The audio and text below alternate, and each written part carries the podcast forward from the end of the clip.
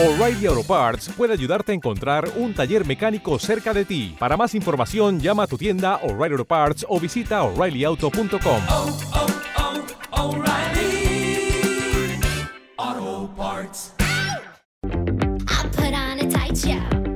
You sure you can handle? We be faster than Django. Bienvenidos al podcast de Somos Eléctricos. Yo soy Antonio Sánchez y te voy a acompañar durante los próximos 30-40 minutos que dura este podcast. El objetivo de este podcast es difundir y dar a conocer más sobre los vehículos eléctricos, energía sostenible y tecnología aplicada a los vehículos. El contenido del podcast contará inicialmente con tres apartados diferenciados. Por una parte, hablaremos de las noticias más destacadas ocurridas sobre vehículos eléctricos. Continuaremos con un apartado de Tesla, llamado Espacio Tesla, donde te hablaremos de curiosidades y experiencia de uso de un Tesla. Finalmente, acabaremos con preguntas y respuestas que nos hagáis llegar en los podcasts anteriores o a través de las redes sociales. Daremos respuesta a todas las dudas que te surjan. Y ahora sí, comenzamos el podcast número 53 de Somos Eléctricos.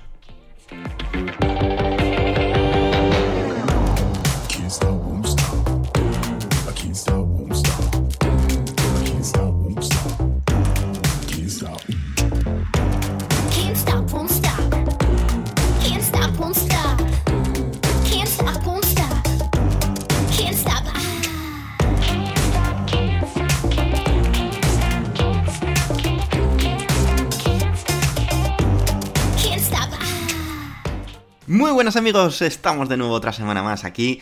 Gracias por todo el apoyo como siempre.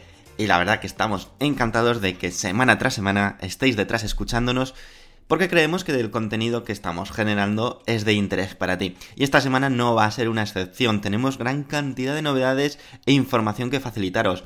Vamos a empezar con quizás lo más destacable de esta semana, que ha sido por fin la puesta a largo o el anuncio la eh, demostración del primer coche eléctrico de Volvo. Ya os adelantamos hace un tiempo, hace unos días, que en octubre se iba a celebrar dicho evento o que se iba a realizar dicha presentación. Y así ha sido. El Volvo XC40 Richard ya se ha descubierto y ya conocemos muchos datos sobre él. Así que vamos a hablaros como primera noticia sobre el Volvo XC40. Después de que os contáramos en nuestra página web somoseléctricos.com el nuevo impulso hacia la electrificación que había anunciado Volvo y que va a llevar a cabo en los próximos años gracias a una nueva marca que ha creado que es bajo más que marca denominación Richard que va a englobar a los vehículos electrificados. Y con ello ha presentado el Volvo XC40 Richard. Se trata, como hemos dicho, del primer eléctrico de la marca y la versión 100% eléctrica del ya conocido y galardonado sub Volvo XC40. Estéticamente es muy parecido al XC40 que tanto éxito está teniendo dentro de Volvo, ese sub utilitario perfecto para, para ciudad y para pequeños viajes y, y poderlo meter incluso por terreno, pues ahora van a tener una versión 100% eléctrica. Sobre la potencia y los motores, pues os podemos decir que cuenta con dos motores de 150 kilovatios en cada eje, por lo tanto es tracción total a las cuatro ruedas, y esto hace que tenga una potencia total de 300 kilovatios, es decir, unos 402 caballos. Es capaz de acelerar de 0 a 100 kilómetros por hora en tan solo 4,7 segundos, y eso sí, su velocidad máxima está limitada a 180 km hora. No necesitamos más velocidad, aquí en España, como sabéis, el límite es 120 km hora, yo personalmente primo mucho más la aceleración que la velocidad punta, porque mientras alcance los 120 km por hora no hay ningún tipo de problema. Incluso, como veis, da un poco más y lo que sí que es sorprendente es esa aceleración de 0 a 100 km hora en tan solo 4,7 segundos para un sub de este estilo. No me esperaba personalmente que este coche tuviese tanta potencia, no lo esperaba. Y es todo un agrado conocer que al final vamos a tener 300 kilovatios de potencia gracias a esos dos motores eléctricos situados cada uno en cada eje. Respecto a la batería, otro punto súper importante y que siempre tenemos esas dudas, pues os podemos decir que va a contar con una batería de 78 kilovatios hora de capacidad, lo que nos dará 400 kilómetros bajo el ciclo WLTP de autonomía por cada carga 100% de dicha batería. Por lo tanto, estamos ante un vehículo eh, muy, muy interesante si queremos dar el paso a la electrificación en nuestras vidas. Además cuenta con un sistema de carga rápida que permite cargar hasta el 80% en tan solo 40 minutos. De tecnología, pues es importante destacar que este eléctrico cuenta con actualizaciones de software por aire. ¿Esto qué es? Pues eh, si ya sabéis cómo se actualiza Tesla, que actualiza su software sin tener que ir al taller, sino que hacen actualizaciones vía, eh, vía online, vía eh, internet, como lo hacen los móviles, lo hacen los ordenadores, etc. Pues este Volvo también lo va a tener. Algo que creo que ya va a dejar de ser novedoso para ser algo estándar y normal. Esto nos va a permitir tener nuestro coche actualizado en todo momento, eso sí, no sabemos si tendrá un coste o no. No lo han facilitado, pero como digo, me parece todo un acierto ya que est- estos nuevos coches tengan esta opción ya implementada. Además, también se trata del primer eléctrico en contar con el sistema operativo Android de Google. De Google. A ver ese sistema operativo de, de Google que quiere meterse mucho más en la vida de los coches, ya no con Google Car, creo que se llama, o, o de iOS Apple CarPlay. Veremos a ver cómo, cómo es ese sistema operativo para controlar todo el coche. Puede interesaros también los pesos de este coche, porque como sabemos un aspecto muy importante en los coches eléctricos es su peso. Cuanto menos peso, más autonomía. Pues bueno, podemos decir que es un coche que está que pesa, pero está bastante equilibrado. El peso de este XC40 Retail es de 2.150 kilos y bueno, está entre 2.150 y 2.250 dependiendo de las opciones y extras que escojamos, pues que podrán pesar más o menos. Eh, como veis hay una diferencia de 100 kilos. La capacidad de remolque, por si os interesa, también eh, es- ha sido anunciada y su máximo es de 1500 kilos. Sin embargo, algo que también nos importaba y nos interesaba mucho y que teníamos mucha curiosidad en saber era dos, dos datos que no han sido facilitados. Por una parte, la fecha de lanzamiento, es decir, cuándo estará disponible poder comprar este coche eléctrico y cuándo comenzarán las entregas, es decir, cuándo se van a poder reservar y cuándo se van a hacer las entregas, dato que no ha sido facilitado, y tampoco se conocen los precios de este Volvo XC40 Retail. Por lo tanto, no sabemos si va a partir de 30.000, 40.000, 50.000, 60.000. Podemos hacer una hipótesis. eh, vemos que tiene una batería generosa de 78 kilovatios hora. Tiene los motores mm, con bastante potencia. Yo estimo que no esté por debajo de 40.000 euros. Todo lo que sea por debajo de 40.000 euros, personalmente, será una agradable sorpresa. Veremos a ver qué, eh, qué, qué precio tiene finalmente este Volvo XC40 Retail, que como digo, tiene una pinta espectacular. El fomento de la adopción de un vehículo eléctrico de la nueva gama Richard de Volvo, que va a lanzar a partir de 2020, está impulsado por ofrecer electricidad gratuita durante un año a todos los vehículos híbridos enchufables de Volvo Retail, siempre y cuando se reembolse el coste medio de la electricidad durante ese periodo. Parece ser que Volvo se está poniendo, nunca mejor dicho, las pilas. Para satisfacer el crecimiento previsto de la demanda de sus coches retail, Volvo triplicará la capacidad de producción de coches eléctricos a partir del próximo año. Preparará una selección de modelos de recarga populares, lo que indican que reducirá radicalmente los plazos de entrega. Sobre los planes de futuro de Volvo es que durante los próximos 5 años saque 5 coches 100% eléctricos, para que el mundo eléctrico dentro de Volvo represente el 50% de ventas mundiales en 2025.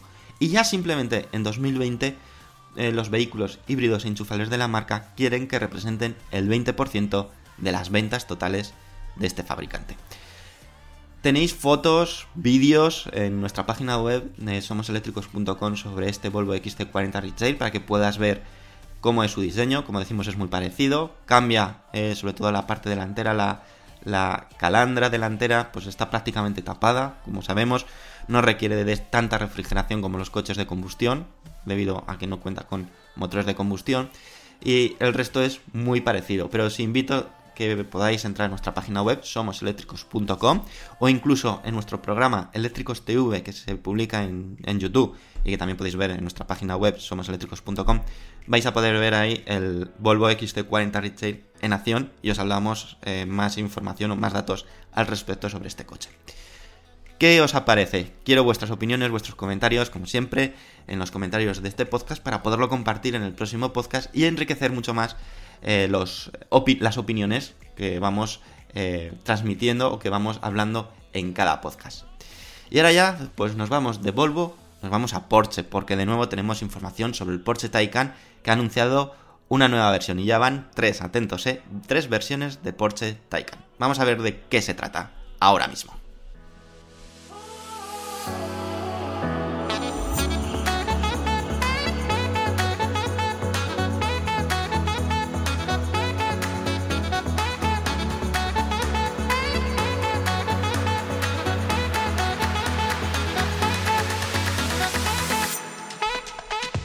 Sinceramente, nos encanta que casi eh, podcast sí y podcast también tengamos que hablar de Porsche y eh, de parte positiva, porque hay novedades sobre el Porsche Taycan. Y es que después del gran estreno que tuvo lugar el pasado mes de septiembre, donde por fin se dio a conocer el esperado Porsche Taycan, probablemente uno de los eventos más esperados de este año respecto a la electrificación, también ha habido otras, eh, lógicamente, presentaciones muy llamativas, como puede ser de Tesla con el Tesla Model Y, era muy esperado, pero no cabe duda que el Porsche Taycan estaba marcado en nuestra agenda, en nuestro calendario como prioridad absoluta porque creíamos o creemos que va a ser una auténtica revolución que una marca como Porsche apueste por la electrificación al 100%. Y como decimos, la marca ha anunciado la tercera variante de su primer vehículo eléctrico, como sabéis, existe el Taycan Turbo S y el Taycan Turbo. Y ahora llega la versión Taycan 4S. ¿Qué nos ofrece este Taycan 4S? Pues en cuanto a su diseño, se vislumbran ciertos detalles que hacen destacar a esta versión o diferenciarlo respecto a las otras. Como puede ser el logotipo de Porsche con efecto de vidrio que se ha integrado en la barra de luces de la parte trasera. También, de serie, la versión 4S viene equipada con suspensión neumática adaptativa. Respecto a los faros LED incluidos, llamados el Porsche Dynamic Light System Plus, PDLS Plus, están equipados de serie. Respecto al interior, integra, integra hay, hay, pocas diferencias con lo que ya conocemos del Taycan, una pantalla central de 10,9 pulgadas y una pantalla de pasajeros opcional. Además, como estándar, el Taycan 4S viene con un interior de cuero parcial. Respecto a las baterías, algo que, como sabéis, nos importa mucho en el tema de coches eléctricos, deciros que va a haber disponible dos opciones o dos tamaños de batería para el 4S.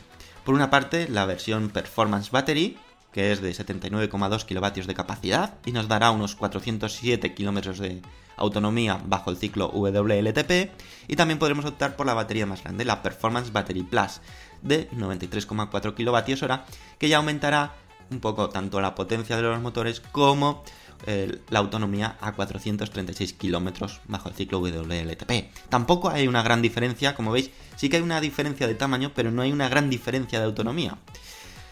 Respecto a la capacidad de carga, pues la máxima es de 225 kilovatios para la batería Performance Battery y si vamos a por la batería más grande podremos cargar a una velocidad todavía mayor, de 270 kilovatios, que esto ya son palabras mayores. Sobre la aceleración, pues el fabricante ha dicho que el Taycan 4S acelerará de 0 a 100 km hora en 4 segundos. Y también, tanto en ambos casos, independientemente de la batería que optemos, la velocidad máxima será, estará limitada electrónicamente a 250 km hora.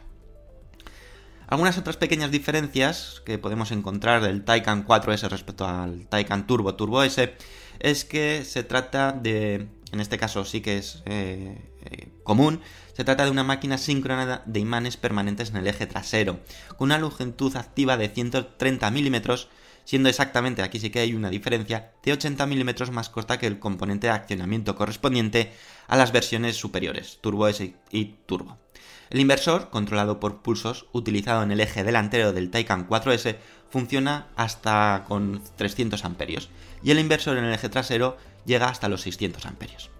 Además, también el Taycan 4S cuenta con ruedas de 19 pulgadas optimizadas aerodinámicamente que los han denominado Taycan S Aero, con unas pinzas de freno pintadas de rojo para diferenciarlos de, las otras versiones y cuenta con frenos de pinza fija de 6 pistones en el eje delantero con discos de freno de hierro fundido con ventilación interna con un diámetro de disco de freno de 360 mm en el eje delantero y de 358 mm en el eje trasero.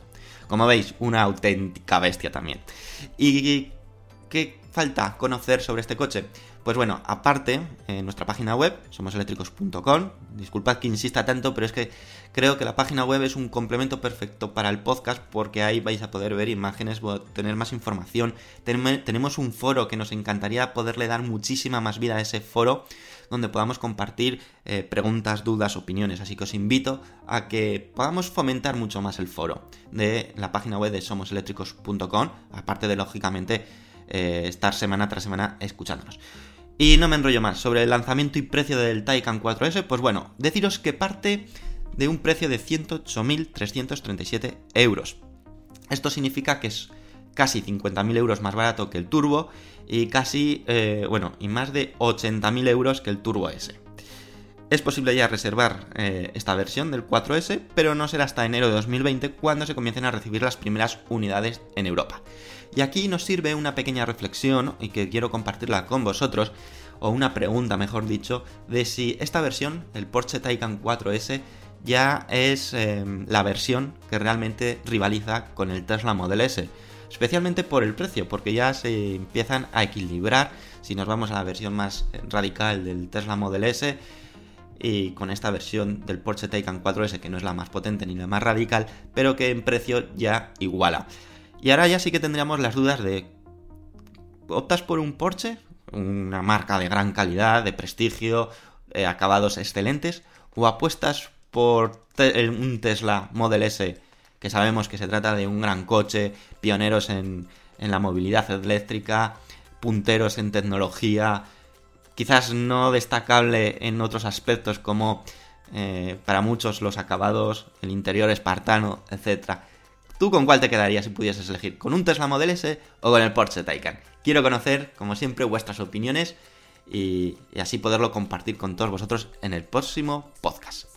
Y ahora nos vamos a ir a por la tercera noticia y es que os vamos a hablar de Toyota porque ha presentado un nuevo coche eléctrico en el Salón de Tokio. Venga, vamos.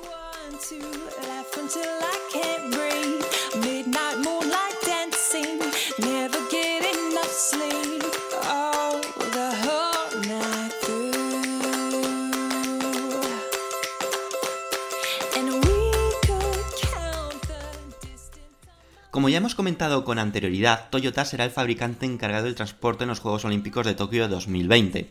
Para ello, anunció una serie de modelos con los que pretende cubrir las necesidades de todos los asistentes. Pero antes tiene una cita muy importante también en la capital japonesa, concretamente en el Salón de Tokio de 2019, que se celebrará próximamente. Ahí es donde presentará estos modelos eléctricos y un nuevo integrante que se ha sumado a la familia y que estará presente en la exposición especial Future Expo de Tokio 2019. Se trata de un utilitario de tamaño pequeño, biplaza y totalmente eléctrico que podrá probarse en el evento, así como el Toyota e-Road también disponible para pruebas de conducción, entre otros modelos de la marca. La autonomía de este pequeño utilitario, pensado para la ciudad, no nos vamos a negar de otra cosa, está fijada en 100 km, aunque no indica en qué ciclo, y puede alcanzar velocidades máximas de 60 km hora. Para su carga se estima un tiempo aproximado de 5 horas, bajo nuestro punto de vista, demasiadas horas para la autonomía que tiene. En cuanto a sus contenidas dimensiones, eso sí, vas a poderlo aparcar en cualquier sitio, son de 2.490 milímetros de largo, 1.290 milímetros de ancho y 1.550 milímetros de alto. Perfecto para la ciudad, como hemos dicho. Según indica la marca, el objetivo es que este nuevo eléctrico compacto se comercialice en Japón para 2020. Akihiro Yanaka, jefe de desarrollo, ha comentado al respecto lo siguiente. Queremos crear una solución de movilidad que pueda apoyar el envejecimiento de la sociedad japonesa y proporcionar libertad de movimiento a las personas en todas las etapas de la vida. Con el BEP ultra compacto estamos orgullosos de ofrecer a nuestros clientes un vehículo que no solo permite una mayor autonomía, sino que además requiere menos espacio, genera menos ruido y limita el impacto medioambiental. Recordemos que recientemente Toyota dio más detalles acerca del LQ Concept, un compacto totalmente eléctrico que es la evolución del Toyota Concept ya presentado con anterioridad. La marca también ha aprovechado para anunciar sus planes de reutilización de baterías y piezas, algo que bajo mi punto de vista también es otro, mm, otro punto clave o muy interesante a tener en cuenta. ¿Qué va a pasar luego con el reciclaje de baterías? Y señores, todos aquellos que están diciendo es que luego van a contaminar mucho más porque se van a generar baterías y, son contaminantes, etcétera, pues hay fabricantes y hay empresas que están haciendo ya su plan de reciclaje. Así que, en teoría, no va a haber ningún problema al respecto. Y Toyota no es una excepción, y es que está haciendo un plan de reutilización de baterías y piezas aplicando dichos componentes incluso en aplicaciones que no impliquen vehículos. Además, Toyota indica que está desarrollando servicios para vehículos eléctricos como estaciones de recarga y seguros. Un ejemplo, por, eh, un ejemplo, por ejemplo, nunca mejor dicho, eh, tenemos el caso de baterías que se están utilizando, baterías de coches, que luego son utilizadas para ser baterías para almacenar energía, por ejemplo, para hogares, para tener tu propio sistema de eh, almacenamiento de, energía. Algo que con baterías, por ejemplo, de un Tesla Model S de 75 kilovatios hora, tienes un tamaño de batería enorme que aunque esté degradada esa batería, sigues teniendo una capacidad enorme para suministrar eh, pues a, tu casa y guardar ahí toda la energía, por ejemplo, que, em, que consigas de placas solares, almacenarlas y utilizarlas cuando sea necesario.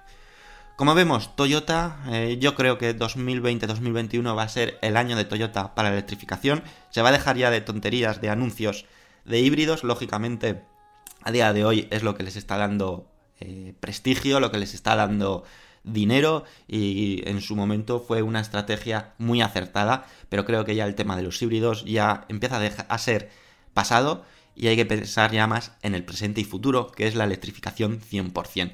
Y Toyota, como mayor fabricante y mayor empresa de automoción, no es tonta y lo sabe. Y se está preparando para ello, pero lo va a hacer a su ritmo. No quiere explotar o no quiere cerrar su gallina de o su, sí, su gallina de huevos de oro, que es los coches híbridos, que tanto éxito han tenido en los últimos años y que tantas ventas les ha producido a este fabricante.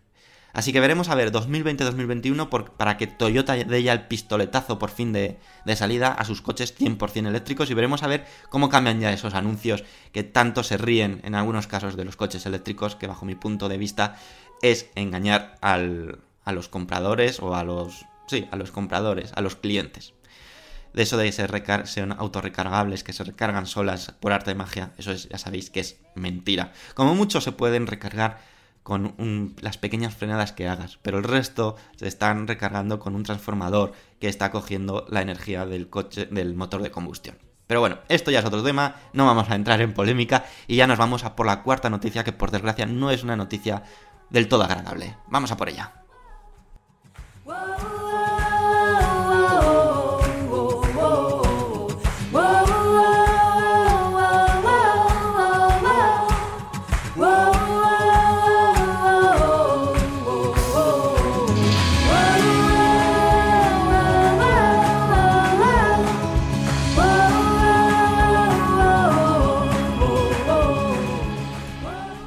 Y acabamos ya la sección de noticias con una breve, pero a su vez triste noticia, y es que lamentamos comunicar que Harley Davidson ha detenido la producción de su primera moto eléctrica, la conocida Liveware. En principio se trata de un parón temporal debido a la detección de algún problema en la moto a la hora de pasar el control de calidad. Sin muchos datos más al respecto, lógicamente el fabricante no ha querido detallar mucho, se augura un retraso a la vista de una de las motos eléctricas más esperadas del momento, que estaban comenzando a llegar a los puntos de venta autorizados para su distribución, así como a los primeros clientes. Ya hay clientes que tienen dicha moto. Al parecer, el fallo podría venir relacionado con la carga de la moto, dado que Harley Davidson ha transmitido a sus clientes que pueden utilizar la moto de forma normal, que no hay ningún tipo de problema, pero sí que les han pedido como recomendación que solo carguen mediante carga rápida CC. Esto ocasionará que los propietarios de la Liveware se tengan que desplazar a puntos donde puedan realizar la carga por esta vía. Recordemos que con la carga CC de nivel 3 de Harley Davidson posibilita cargar la batería hasta el 80% en tan solo 40 minutos. Desconocemos, bueno, me imagino que luego eh, todas esas motos afectadas pasarán por taller para solucionar dicha incidencia, aunque de momento la puedan utilizar y dentro de garantía, lógicamente. Por el momento no se conocen más detalles al respecto, tan pronto como conozcamos novedades, os las haremos llegar. Esperamos que este inconveniente no desemboque en una gran pérdida de tiempo, pudiendo continuar con la fabricación normal a la mayor brevedad posible y que de nuevo podamos tener esta Harley Davidson Liveware tan eh, novedosa, tan, una apuesta tan clara de Harley Davidson por la electrificación, que fijaros que a lo mejor tú en un principio dices, ¿qué fabricante de motos eh, puede apostar por la electrificación? Pues a lo mejor te viene a la cabeza Yamaha, se te viene a la cabeza Suzuki, Honda, pero una mítica como Harley Davidson, que es, tiene sus, es tan característica de ser tradicional, de ser ruido típico de sus motores, eh, pues bueno, que haya sido la primera en apostar de verdad por la electrificación, es todo, tiene que ser todo un elogio para ellos. Y ojalá que esta moto, la Liveware, sea este el único problema que, tengan y que sea todo un éxito y se ponga una auténtica revolución al respecto. Estaremos muy atentos, os iremos informando en el momento de que vuelva otra vez a, a iniciar la producción y que ya esté todo solventado. Y ahora ya nos vamos a ir al espacio Tesla donde os vamos a hablar del modo centinela. Como sabéis el modo centinela es ese modo que tienen los Tesla para evitar curiosos, por decirlo de alguna forma, y que vamos a hablaros de una de las novedades que se han conocido recientemente sobre los modos de grabación que tienen. Así que venga, quédate con nosotros que vamos a por ello ahora mismo.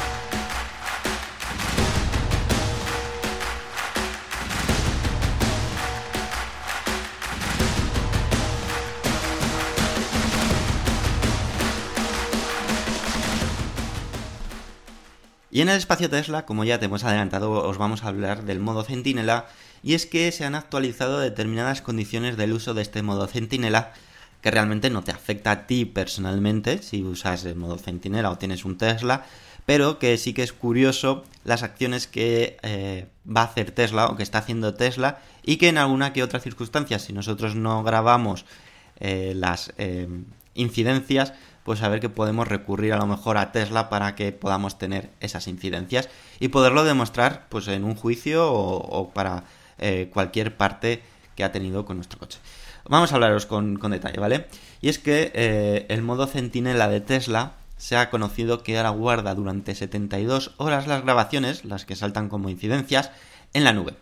Y eso ha sido porque Tesla ha actualizado las condiciones de uso del modo centinela, avisando de que guarda durante 72 horas las grabaciones en sus servidores. Luego las destruye, las borra, o bueno, nunca se sabe el qué, ¿verdad? El modo centinela quizás sea una de las funciones más útiles que se han incorporado en los últimos meses en cada Tesla, ya que permite dejar tu coche de forma más tranquila sin la ansiedad de que alguien pueda hacerle algo. Está claro que es un sistema disuasorio que ofrece una cierta seguridad de saber que las cámaras del coche están activas y pueden almacenarse todo lo que captan a través de un USB instalado en el coche.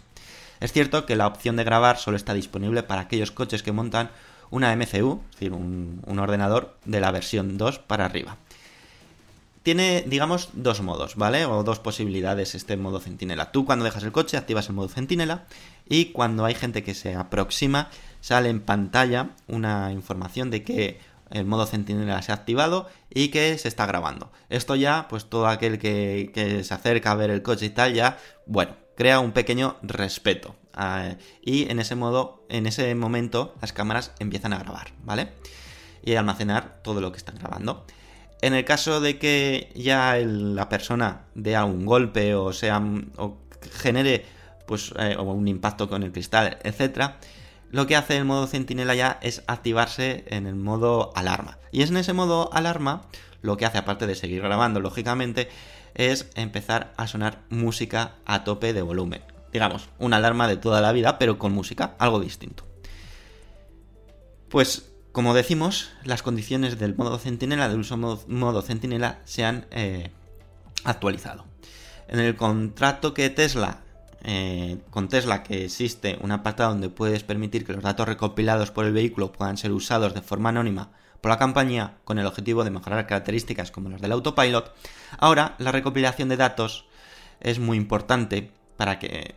Sí que es cierto, a ver, eh, la mayoría yo creo que de, usuarios de Tesla eh, aceptan a que puedan ser recopilados de forma anónima para mejorar el sistema de autopilot, ¿vale? Porque creo que es un modo de... De mejorar o de hacer. Cuanta más información tenga Tesla sobre las carreteras, sobre los comportamientos de, sus, de cada coche, etcétera, mejor van a hacer el autopilot. Estos datos se guardaban de forma anónima y en ningún momento se asociaban con el BIN del coche. Sin embargo, una actualización de este contrato muestra que ahora las grabaciones, solamente las grabaciones realizadas por el modo Centinela, serán subidas a la nube, servidores de Tesla, y almacenadas durante 72 horas. Dichas imágenes, en este caso, sí que estará asociado con el BIN del coche. Si no sabes lo que es el BIN, es como su DNI Es decir, cada coche tiene un número identificativo único, ¿vale? Su DNI.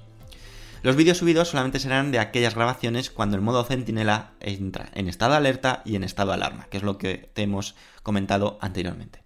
A día de hoy, como sabes, estos vídeos pueden ser capturados y grabados por propietarios con el uso de un USB o disco duro externo, y que en muchos casos se ha permitido que se detecte al culpable de un accidente o gamberrada. Hemos visto un montón de vídeos al respecto, que rayan el coche, etcétera, o hay un accidente. El poder tener los vídeos en la nube permitirá que a pesar de que los ladrones sustraigan, por ejemplo, el USB del coche, se podrá contar con la información. Sí que es cierto que por el momento Tesla no ha facilitado información de cómo solicitar dichos vídeos por parte de los propietarios para que puedan ser usados como pruebas en algunas circunstancias. Habrá que ver cómo es el procedimiento y si lógicamente Tesla lo permite o no lo permite.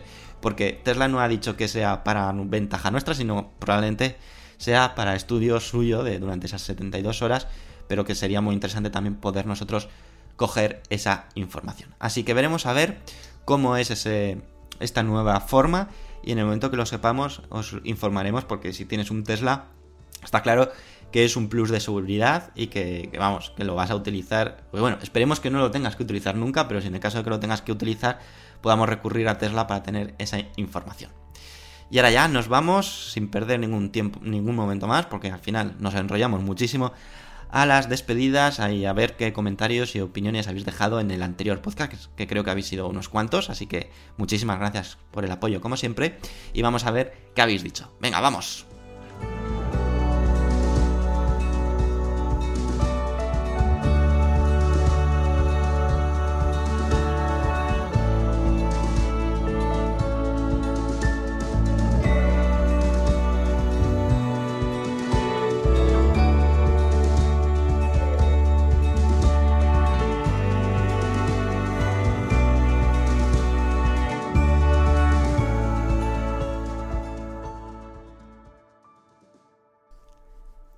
Vamos allá porque tenemos, como decimos, unos cuantos comentarios, así que muchísimas gracias por dejar vuestras opiniones y vamos a compartirlas ya mismo. El primero fue Manolo Hernández Sesma que dice, la red de carga es, en mi opinión, uno de los mayores frenos que hay para la transición al vehículo eléctrico. Por eso pienso que Repsol, en lugar de inaugurar ultracargadores y aprovechando su infraestructura de estaciones de servicio, debería diseñar una red de carga en la que cada 200 kilómetros tuviésemos disponible 6-8 cargadores de entre 50 y 100 kilovatios. A ver, totalmente de acuerdo, Manolo. Co coincidimos de que eh, esto viene porque en, en el podcast anterior estuvimos hablando de la inauguración del punto de carga de Repsol más rápido de Europa. Que eso está muy bien, pero um, como coincidimos con Manolo, creemos que sería mucho más interesante invertir en crear una red mucho más extensa, cada X kilómetros, utilizando sus eh, estaciones de servicio, que las tienen, es decir, es que las tienen, y que aunque no fuesen tan rápidas, fuesen lo suficientemente rápidas para poder hacer viajes sin ningún tipo de problema. No nos sirve de nada tener dos estaciones súper rápidas en un punto en España, que bien, que vamos a poder cargar muy rápido el coche, pero en el resto de España no contar con ello. Yo creo que sería, como, como dice Manolo, mucho más inteligente hacerlo de la forma que, que se comenta. Hacer una red menos potente en un inicio y que nos permita poder movernos por toda España sin ningún tipo de problema en el caso de que no tengamos un Tesla. Joan Colmo nos dice, buenas, quiero comentar sobre las ventas de subs en general, las multas por emisiones que se harán. Hay un vacío legal. Se tomará como referencia el año 2015 y se tomarán los resultados del año 2020. O sea, no importan las emisiones de 2016, 2017, 2018 y 2019. De aquí lo que se filtró de que en Kia no quieren vender eléctricos este año y se las quieren guardar para contabilizar buenos resultados el siguiente año. Gracias por el programa. Bueno, pues muchísimas gracias Joan Colmo por esta información que nos facilitas. La verdad es que desconocía exactamente cómo era el tema de las multas por emisiones y creo que lo has dejado súper, súper claro. Y que lógicamente el movimiento de Kia, pues más claro, agua. Y que probablemente otros fabricantes también lo estén haciendo, pero no se haya filtrado dicha información. El pagano nos dice, me parece que la diferencia de Elon Musk con otros visionarios es simple. Muchos prometen, pero él hace realidad sus inventos. Soy geek desde chico y mil veces vi en revistas fotos de naves espaciales u autos eléctricos que terminaban en la nada o sin cumplir sus, eh, sus promesas, como el caso de Space Shuttle, que terminó siendo más caro que un cohete común. Creo que estamos viviendo un momento histórico increíble. Espero que cumpla sus planes y si es así se recordará a Elon Musk al nivel del más grande de personajes de la historia. aunque no sea solo obra suya, pero sí es el impulsor y catalizador de grandes proyectos que tendrán un impacto social profundo.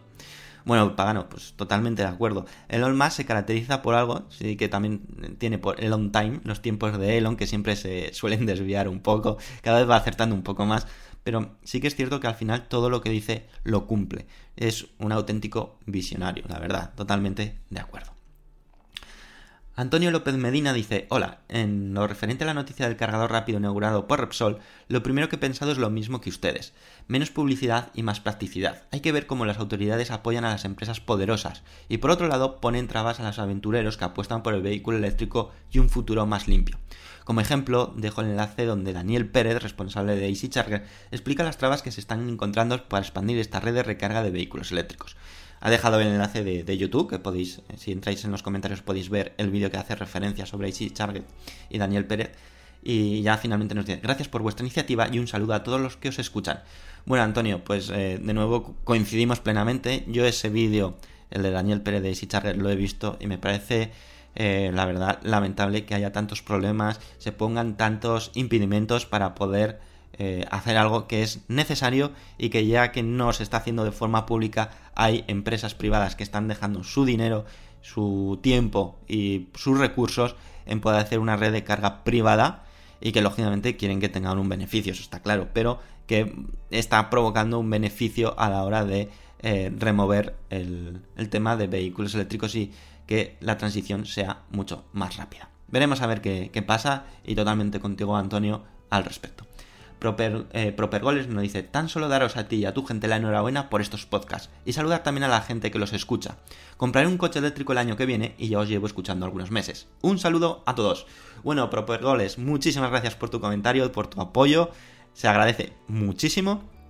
Y nada, el año que viene ya te veo con tu coche eléctrico, como siempre. Si tienes alguna duda, alguna pregunta, quieres que te ayudemos en el proceso de elegir cuál es tu coche eléctrico más interesante, cuál es el más eh, el concesionario que más eh, te puede hacer o que te puede hacer una oferta más atractiva, cuenta con nosotros que te intentaremos ayudar al respecto todo lo que sea posible. Y ya finalmente, como siempre, nuestro amigo Terer Verde nos dice, excelente resumen como siempre. Les comento que los chinos siguen ingresando a Latinoamérica. Específicamente tengo entendido que Chery fabricará su mini coche, el EQ1, en Brasil el próximo año. Es un vehículo con ya trayectoria en China, ya que en 2019 recibió un restyling. Como siempre, felicitaciones por el podcast y un abrazo latino. Bueno, muchas gracias Televerde. Te vamos a nombrar ya corresponsal en Latinoamérica eh, sobre todas las novedades de coches eléctricos, porque siempre nos das información muy interesante que no nos enteramos, que no nos llega a nosotros y que es genial poderlo compartir con el resto de gente de cosas que está pasando también en Latinoamérica.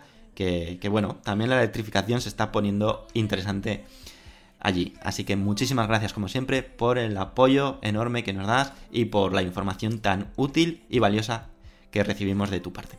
Y ya nos falta dar las gracias a esas 52 personas que habéis dado me gusta en el momento que estamos grabando el podcast, que son Iceman, Bigskert, Walsax, Carmelo, Carlos NG, Javier Rodríguez Delgado, Trucho, David CM, Rafael Ruiz Sempere, Ángel Alberto Salañón, Esgood, Antonio López Medina, Darsagua, Esref, Refugio, Manuel Baldayo Cruz, Terere Verde, José Antonio Lozano, Dani Marrero, Chancleta Vividor, Denis, Joaquín, Antonio, El Ruisi, Raúl Proper Goles, Telmo Romero, Josu, Abel, Manolo Hernández Sesma, Lalo33, Yello Fernández, Marta RPFM, Sergio Gines Lázaro, El Pagano, Juan Alfón 19, Juanma Torres López, Azquiesque, Mine77, Raúl, Salore, Aitor Ordorica, Escaco, Cristian 25, Joan Colmon, Juanjo M, Sondica 0, Jack 55, Manuel Parrilla y Rafa Hernández Domenech. Como siempre, muchísimas gracias por ese enorme apoyo. Nos encanta que cada vez nos escuchéis más y la verdad es súper reconfortante. Así que bueno, por mi parte poco más que deciros. De nuevo, saber que nos podéis seguir en nuestra página web, nuestras redes sociales, Facebook, Twitter, Instagram, eh, nuestro canal de YouTube, donde publicamos también dos vídeos a la semana que pueden ser de gran interés para ti. Y por mi parte, nada más toca despedirme y esperar la próxima semana porque os traeremos, como siempre, la mejor información, la información más destacada sobre la movilidad eléctrica. Que tengáis una excelente semana y nos vemos, como siempre, el próximo lunes a las 7 y cuarto con una nueva entrega del podcast, aunque luego tú lo puedas escuchar cuando puedas. Nos vemos. Que disfrutes de la semana. Adiós.